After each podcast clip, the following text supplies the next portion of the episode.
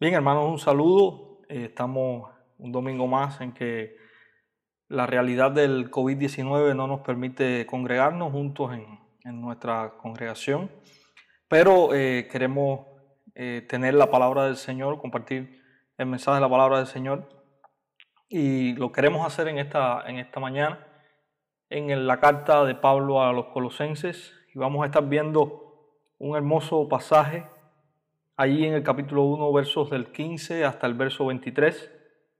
Y eh, este texto nos habla acerca, o es un, es un himno cristológico, y esto es lo que vamos a estar viendo en esta mañana, dice así la palabra del Señor.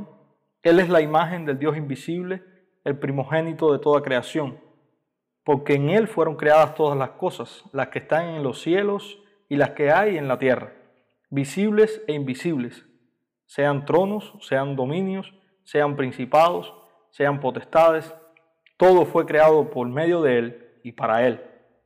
Y Él es antes de todas las cosas, y todas las cosas en Él subsisten, y Él es la cabeza del cuerpo, que es la iglesia, el que es el principio, el primogénito de entre los muertos, para que en todo tenga la preeminencia, por cuanto agradó al Padre que en Él habitase toda la plenitud y por medio de él reconciliar consigo todas las cosas, así las que están en la tierra como las que están en los cielos, haciendo la paz mediante la sangre de su cruz.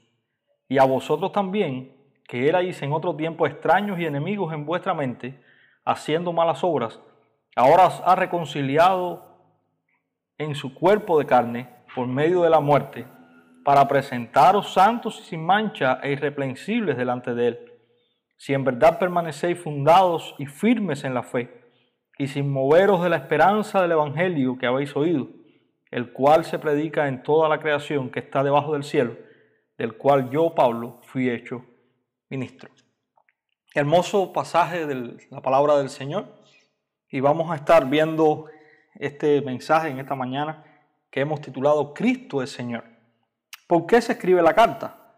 Bueno, posiblemente Epafras había dado a Pablo no solamente noticias sobre la riqueza de la vida cristiana, así como dice ahí en el capítulo 1, verso 8, sino también sobre una peligrosa herejía que se estaba metiendo entre los colosenses. No era una división en la iglesia o alguna enseñanza que se desarrollaba oponiéndose a ella, sino que era un intento de combinar el cristianismo con otras creencias. ¿Cuál era esta herejía? Bueno, se hace referencia a un sincretismo entre la filosofía y la religión lo que alguien ha denominado un sincretismo judeo pregnóstico, ya que el gnosticismo como tal todavía no se había desarrollado, pero ya existían ciertos elementos de este movimiento. Si vamos a resumir, podemos afirmar que hay dos elementos en la herejía. En primer lugar, la sustitución de seres creados, como los ángeles, por la verdadera cabeza de la creación, quien es Jesucristo, quien es la plenitud, y hay un error práctico que se deriva de esto que es este, dar prioridad a los preceptos ceremoniales y ascéticos como el fundamento de una enseñanza ética. Pablo estaba afirmando que el único cimiento de la doctrina cristiana es un concepto correcto de Cristo y que la única ética aceptada es la que se haya edificada sobre los valores del reino de Dios al que hemos sido trasladados. Hay algunos conceptos que nosotros queremos eh, aclarar antes de proseguir para poder ir entendiendo qué, qué estaba sucediendo en la iglesia en Colosas. Por ejemplo, el gnosticismo. Hemos hablado aquí del gnosticismo. ¿Qué es el gnosticismo? Bueno, el gnosticismo dice o afirma que la materia es mala y el espíritu es bueno. Es decir, hay una separación entre el espíritu y la materia. Y esto conduce a afirmar que Dios es bueno y todo lo que hay fuera de Dios es mala. Y hasta aquí pareciera que estas afirmaciones tienen eh, algo de certeza, pero las implicaciones de esta afirmación eh, son completamente erróneas. En primer lugar, ellos no creen que la creación del mundo haya estado o haya sido originada por Dios. Como Dios es espíritu y el espíritu es bueno, no pudo haber creado este mundo. En segundo lugar, eh, como esa materia es mala, otra de las implicaciones de esta de esta creencia nos dice que la única manera que tiene la materia, y en este caso el hombre como ser material, es aislarse, y este es otro concepto que se habla en, o que se está rechazando en este texto, que es el concepto del ascetismo. El ascetismo es que usted debe separarse completamente, vivir aislado completamente de los demás, para que usted pueda vivir una vida piadosa, una vida santa. Y estos son dos conceptos que Pablo está rechazando abiertamente en este, eh, en este pasaje. En primer lugar, nosotros sabemos que todo ha sido creado por el Señor, que el Señor es bueno, pero que todo, toda la creación vino de mano de Dios. No hay nada, no hay ningún agente externo que haya estado involucrado eh, como, como, como padre o como rey de la creación, sino el Señor. Y también por otra parte sabemos que el ascetismo o la vida alejada de la sociedad no es lo que la Biblia nos enseña.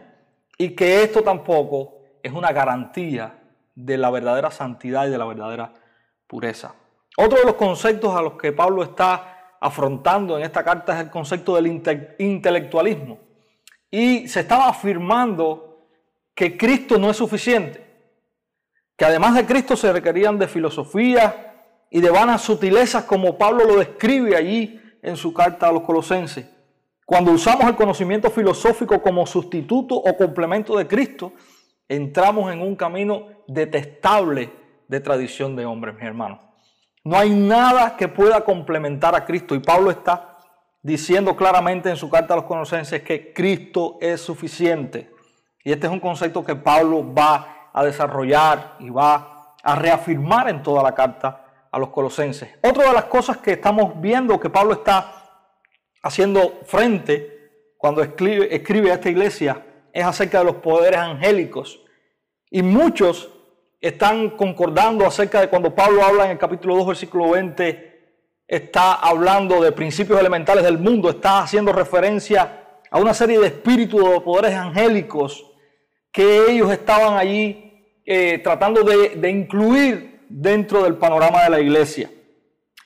Y precisamente esto se está desprendiendo de la creencia del gnosticismo de que hay un agente externo que no es Dios que está siendo responsable de la creación. Y Pablo está también echando por tierra todas estas cosas. Todo, todo lo que existe en el mundo, lo que se ve y lo que no se ve, responde a la soberanía y al reinado de nuestro Señor Jesucristo. No se necesita nada más. Pablo está diciendo, Jesucristo es la plenitud y no necesitamos nada más. Estos son algunos conceptos a los cuales Pablo se está enfrentando en la carta. Estas son algunas de las herejías que están tratando de inmiscuirse dentro de la vida de la iglesia y por eso Pablo está escribiendo esta carta a la iglesia en Colosas. Y es por eso que en el texto que vamos a, a ver hoy hay una clara tesis cristológica. Mucho se ha hablado de este himno cristológico que estamos viendo ahí del versículo 15 al versículo 23. Se trata de un himno de acción de gracias y muchos concuerdan en que este himno se conocía antes de que Pablo escribiese esta carta. Muchos dicen que este himno se cantaba en, medio de los primeros creyentes cuando compartían incluso la cena del Señor. Muchos dicen que no fue origen de Pablo, pero sí vemos cómo Pablo usa este himno para reafirmar las verdades de la supremacía y de la preeminencia de nuestro Señor Jesucristo. El himno es una declaración para luego cantar a Jesucristo como mediador de la creación. Luego hay otra declaración y hay un nuevo cántico a Jesucristo como mediador también de la redención. Este es un himno cristológico, pero también cósmico. Es decir, que estamos frente a un Cristo que es redentor, pero que también estamos frente a un Cristo que está actuando como Señor y dueño del mundo aquí y ahora. Hay un equilibrio perfecto entre estos dos conceptos. Pablo, al usarlo aquí, pretende afirmar el valor cosmológico de Cristo frente al sistema que se estaba levantando en la iglesia de Colosenses, poniendo al Salvador a un lado y compartiendo su puesto con alguien o algo más. Este himno constituye el centro de toda la carta y es un reflejo de toda su teología. El himno da al Cristo resucitado un papel central en toda la creación. La primera frase que vemos en este himno Y ahí está en el versículo 15, Él es la imagen del Dios invisible, el primogénito de toda la creación. Y hay algo que no parece muy lógico, Él es la imagen de algo que no se puede ver. Y lo lógico es que Él fuera la imagen de algo que pudiera verse. Muchos consideran a Dios como un ser distante, pero Pablo nos dice que se ha acercado a la creación en su imagen. Y esta imagen precisamente está en la persona de Cristo. Cristo es la verdadera y máxima revelación del Padre, así lo dice el apóstol Juan en su, en su Evangelio en el capítulo 1, versículo 18. El rostro invisible de Dios se hizo ver a los ojos de los hombres en el rostro visible de Jesucristo. El mismo Jesús dijo a Felipe, el que me ha visto, ha visto al Padre. La siguiente línea nos presenta un problema. Y algunos piensan y ven aquí a Jesucristo como el primer ser creado. Hay muchas teologías, muchas creencias, aún hoy hay muchas llamadas falsas congregaciones o iglesias que creen en esta herejía. Cristo es el primer ser creado, pero no es así. Y Pablo está haciendo una defensa magistral de esto Ahí versículo 18. Gramaticalmente, Pablo no está hablando de origen o de posesión, sino que está hablando de referencia. Y podríamos traducirlo de esta manera. Cristo es el primogénito con referencia a toda la creación. Pero y vamos, vamos a ir al Antiguo Testamento para entender un poco el concepto. Si vamos al Antiguo Testamento, el primogénito no era necesariamente el primer nacido, sino más bien que era un título con, ciertos privilegios que se daba a un hijo. Él era el representante del padre de la familia, el que recibía todo y el responsable de administrar los bienes del padre. Esto se ve muy claramente ilustrado en la historia de Jacob y Esaú. Recuerdan, Esaú vendió su primogenitura. Y como, y como este pudo perder su primogenitura y sus privilegios, la palabra primogénito, además de hablarnos de prioridad o de ser primero, también hace referencia a su soberanía sobre toda la creación. Entonces, Jesucristo no es el primer ser creado, sino el que está sobre toda la creación. Y ese es el concepto que Pablo está defendiendo en este fragmento, en esta porción de este himno cristológico. Cristo es supremo. Él es el que está sobre toda la creación. Las líneas siguientes nos dan dos razones por las que Él tiene esa primogenitura. En Él, dice la palabra, fueron creadas todas las cosas. Todo ha sido creado a través de Cristo o por medio de Cristo. La palabra eterna, aquel que es la imagen, el Cristo, es el punto de reunión de toda la creación. No hay un solo elemento que escape de su soberanía. Ese es el punto principal que Pablo está defendiendo en este maravilloso himno cristológico en esta parte, en esta estrofa, pudiésemos decir, de este maravilloso himno cristológico. Si hablamos de las cosas que están en nuestro contorno, Él es el creador. Si hablamos de las cosas que están fuera de nuestra realidad presente, Él es el creador. De lo que vemos y de lo que no vemos, Él es el creador. Luego, Pablo pone en la lista de lo que ha sido creado en Cristo a una jerarquía. Pero aquí no hay ninguna explicación fantástica sobre lo que es cada uno de estos ángeles solo se reconoce que todos los seres espirituales, en los que parece que algunos estaban confiando en la iglesia de Colosas, no son potencias independientes en el sentido de que hay un dualismo, sino que estas, estas potencias también están destinadas a ser sometidas al dueño y al rey de la creación, que es Cristo. La segunda declaración, mis hermanos, que introduce la estrofa, es un cántico a Jesucristo como mediador de la redención. Este derecho a ser llamado como tal comienza con la afirmación de que todo fue creado por medio de Él y para Él. En el versículo 16 está esta afirmación. Una combinación similar se usa también en Romanos, Pablo la usa en Romanos 11, 36, donde dice, porque de Él, por Él y para Él son todas las cosas. A Él sea la gloria para siempre. Amén. El énfasis, que Pablo está haciendo aquí es que Él es el alfa y también es la omega de la creación. Él es el principio y también es el fin de la creación. Todo comienza con Él y todo termina con Él. Lo podemos ver en el libro de Génesis y también lo podemos ver en el libro de Apocalipsis como el rey que está reinando sobre esa creación que Él mismo ha redimido. Aquí hay una observación interesante.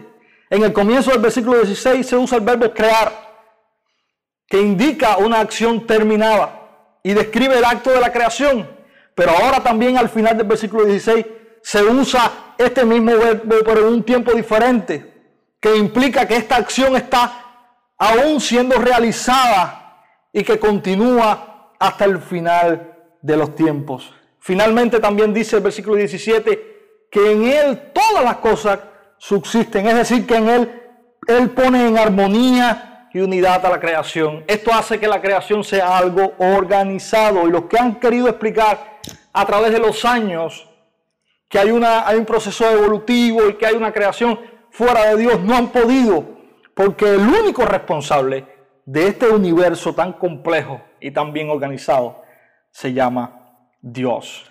Ya no se puede decir más nada. Aquí tenemos una declaración completa de lo que es Jesucristo, lo que origina la segunda estrofa del himno, indicando las implicaciones de esta declaración sublime que ha hecho el apóstol Pablo. Él es el Señor de la iglesia y esto lo dice con la frase, Él es la cabeza el cuerpo. Versículo 18. Nuevamente la palabra Él es enfática aquí. De una manera muy especial, Él tiene autoridad sobre la iglesia.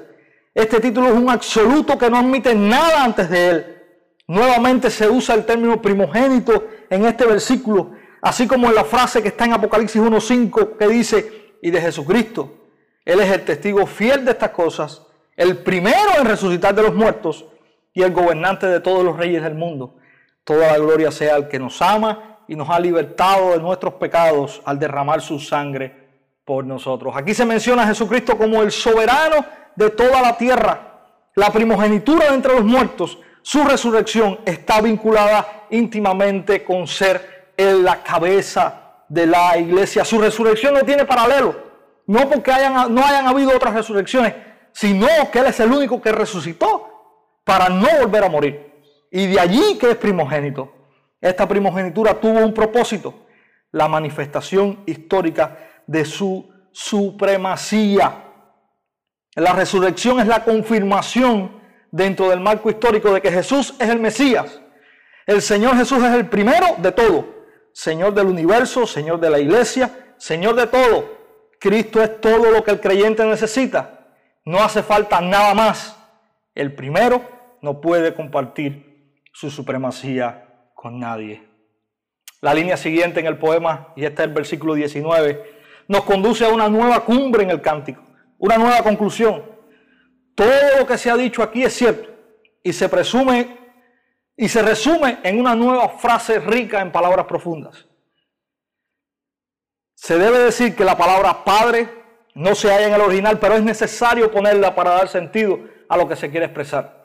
Jesús es el máximo agrado o complacencia del Padre, así lo dice Marcos capítulo 1, versículo 11, cuando el Señor, el, el Señor desciende, Dios desciende en forma de paloma y dice en el bautismo del Señor, este es mi Hijo amado, en Él tengo complacencia. Agradó no solo se usa como el buen propósito de Dios y el propósito del Padre fue en Jesús, en que Jesús habitara la plenitud. El verbo habitar que significa morar para siempre. Es decir, aquí se está negando, Pablo está negando la raíz que Dios tuvo solamente, Dios estuvo solamente un tiempo en Jesús. En Él estaba, está y estará habitando la plenitud de Dios.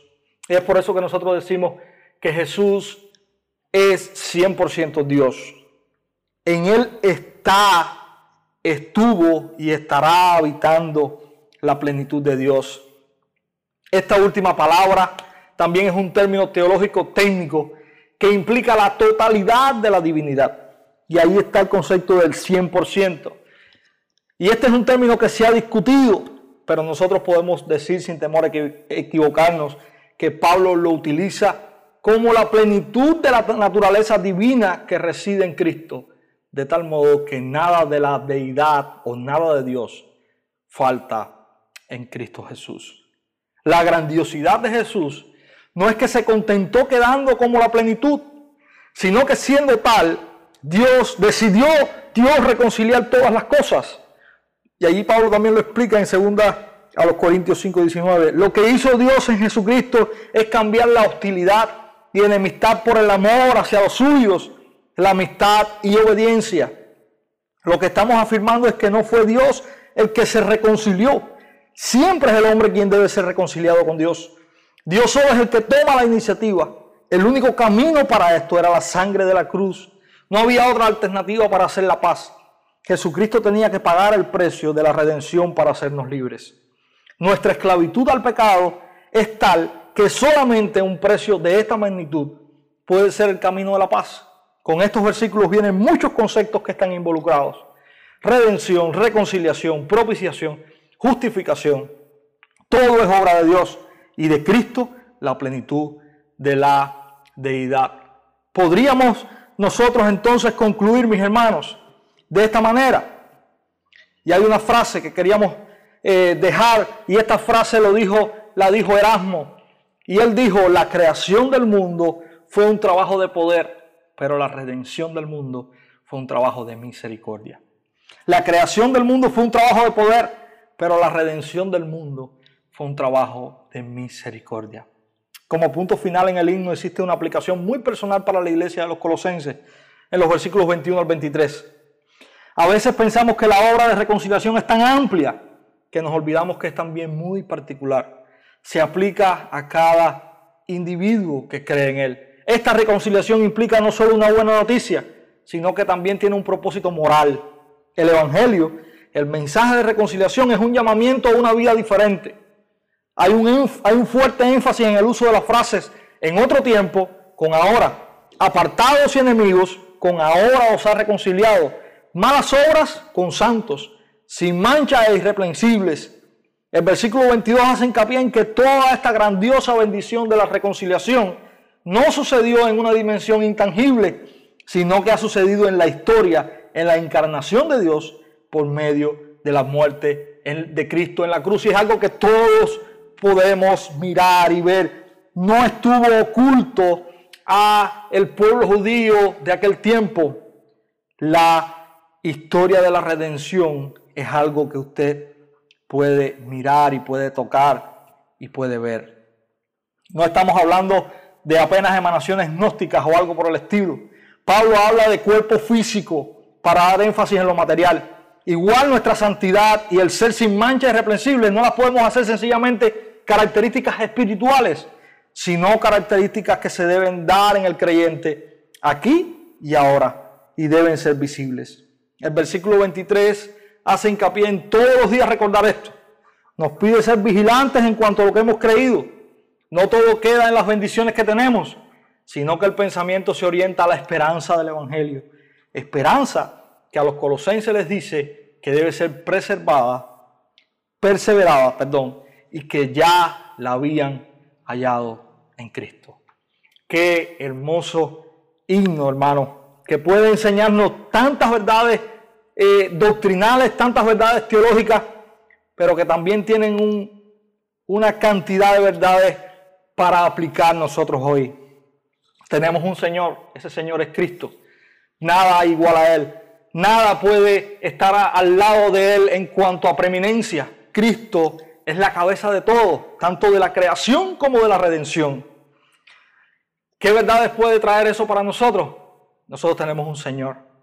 Un Señor que es excelso, un Señor que es grande, pero un Señor que se ha dado a nosotros.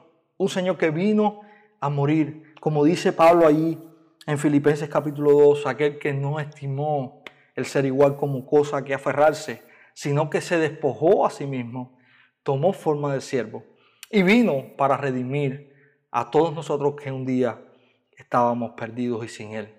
Adoremos a ese Cristo preexistente, a ese Cristo preeminente, a ese Cristo que está sobre todas las cosas, a ese Cristo que es la cabeza de la creación y de la redención. Adorémosle porque Él nos ha salvado. Ese es el gran gozo y el gran motivo.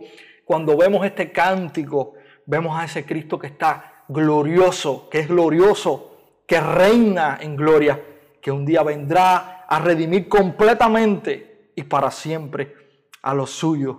Y en ese Cristo es en el que nosotros tenemos la esperanza. Que Dios nos bendiga y que el Señor nos ayude a vivir todos los días exaltando a ese Cristo que reina, que gobierna y que no hay nada ni nadie que le iguale en este mundo, ni visible ni invisible. Que Dios nos bendiga.